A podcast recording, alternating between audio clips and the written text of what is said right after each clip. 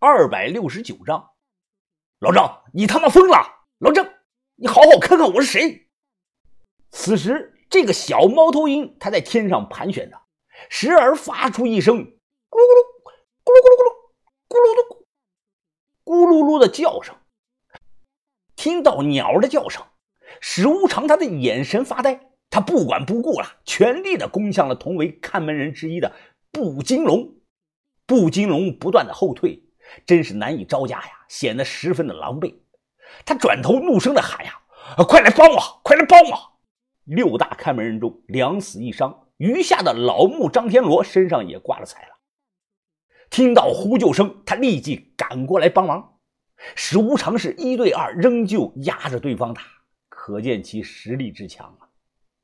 哲师傅啊，这个时候啊，他皱起了眉头。怎怎么会？你们是怎么办到的呢？不光哲师傅，还有很多人此刻都是一脸的疑惑呀，不知道发生了什么事情，怎么自己人打开自己人了？哎呀，哈哈哈哈哈哈阿扎是一脸的激动啊！哎呀，纸儿巾啊，我用了鹧鸪婆的纸儿巾，真他娘的好用啊！我也心情非常的激动啊，攥紧了拳头。纸儿精对谢启荣那种精神错乱的疯子啊，他没啥用，却对史无常这种正常的人，他非常有用。眼下只要下令史无常拖住所有的高手，我们铁定能顺利的逃出去。阿扎呢，当然也是这么干的。史无常一撤，精神病院的大门瞬间没人守了。这里隐藏的奇人异事何其之多呀！开个锁没啥难度。当即有人就拿了这个掏耳朵勺啊，自告奋勇的开锁。哎，快点，快点！哎，你快点，别他娘的老催我，老子这不是正该着吗？不到半分钟啊，开了，开了！哎，开了，大门开了！兄弟们，快跑啊，快跑啊！大门被打开了，上百名身穿着精神病号服的这个人啊，是一窝蜂的冲了出去。这些人是不管不顾，边跑边大喊的叫道。啊他娘的，老子自由了，自由了！呃，我们终于自由了。我哲师傅和阿扎，我们也混在人群中啊，往外跑。慌乱中，我好像在人群中啊晃了这么一眼谢启荣，再找啊又看不到他这个人去哪儿了。也是出来才看到，西区女区的那个大铁门啊，也不知道被谁给打开了。很多穿着病号服的这个女的也在拼命的往外跑。此刻是凌晨五点，天还黑着。这里的位置地处佳木斯的郊区，看不到什么车辆和行人。我停下脚步，着急地问阿扎：“哎，阿扎，车呢？你不是说有车吗？”“哦，前面，前面，拐个弯就能看到。”阿扎忙回答我。到了地方，果然看到停着一辆灰色的这个小奥拓。我上车啊，忙问这个车钥匙呢？钥匙，钥匙个屌毛啊！钥匙。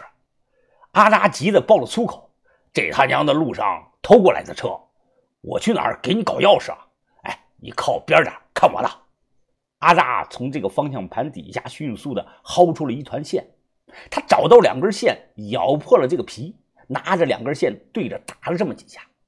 哲师傅坐在后排，我当即一脚油门就冲了出去。路上全是不认识的精神病啊，有人的脚步快。追上来，奋力的想扒我们这个奥拓车，结果全被坐在后车座的这个哲师傅用刀给解决了。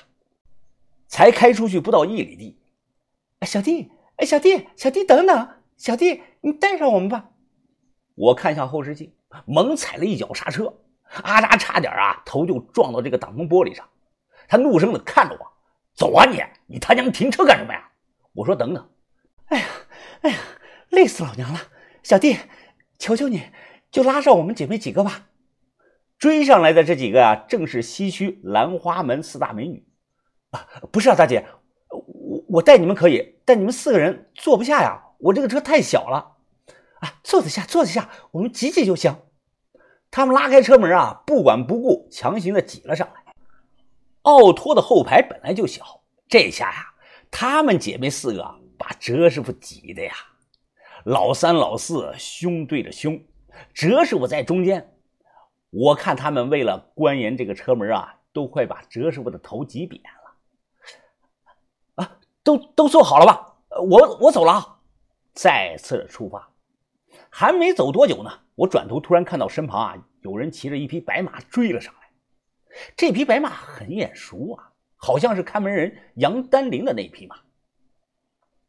马背上有一男一女，是何卫武和一个衣衫单薄的中年女人。这个女的双手怀抱着何卫武，脸贴在他的后背上，一脸幸福的模样。我放下车玻璃，笑着挥手打了声招呼，毕竟都认识一场。何卫武伏在马背上，紧抓着缰绳，他笑着大声冲我说：“啊，兄弟，日后若有缘，我们江湖再见吧！”驾。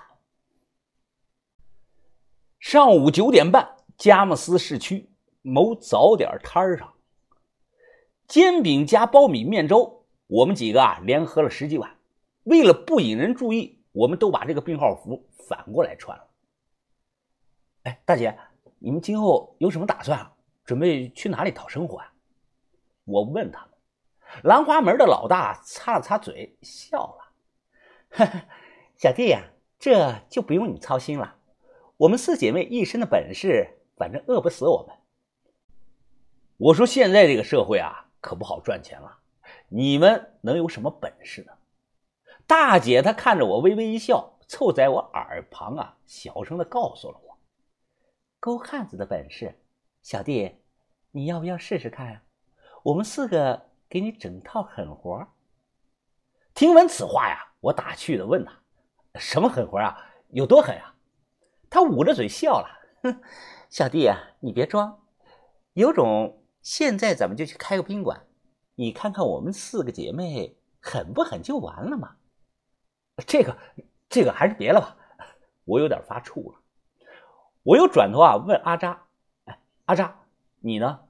你是回银川？”阿扎呢扔了筷子：“废话，老子是银川王，当然回银川了。难不成让我跟你去刨坟啊？”我笑了：“，你你要真想干，我可以带着你。挣大钱不敢保证，一年小几百万问题还是不大的。啊，算了吧。”老子可不放下我那地盘哎，阿扎，呃，经历了这些，咱们也算是共患难了吧？哎呀，往事如风啊！哎，阿扎，以前的恩怨情仇就一笔勾销了，算了。你有空帮我去志儿哥和刚子哥坟上上两炷香吧。哎，太远了，我就不回银川了。哦，阿扎呢？点头答应。吃完了饭，我放下筷子。哎我忘了，我没钱啊！你们谁手头有钱啊？这所有人都看着我摇头。我想了想，挠了挠头。真叔，呃，把你刀给我用一下吧。我用刀割了自己几根头发，丢到这个剩下的粥里，然后我端着粥啊去找这个老板理论了。我说粥里有头发，恶心死我了，你看怎么办呀？听我一口正宗的东北口音，哎，像本地人。老板啊，有点心虚了，于是大事化小，小事化了的帮我们这桌免了单了。我本想带着哲师傅回正定的，但哲师傅说他有点私事，必须呢要马上回四川一趟，就不能陪我了。听到这句话呀，我也没有再强求。就这样，一伙人在早点摊上吃了这个散伙饭后，决定分道扬镳，各奔东西。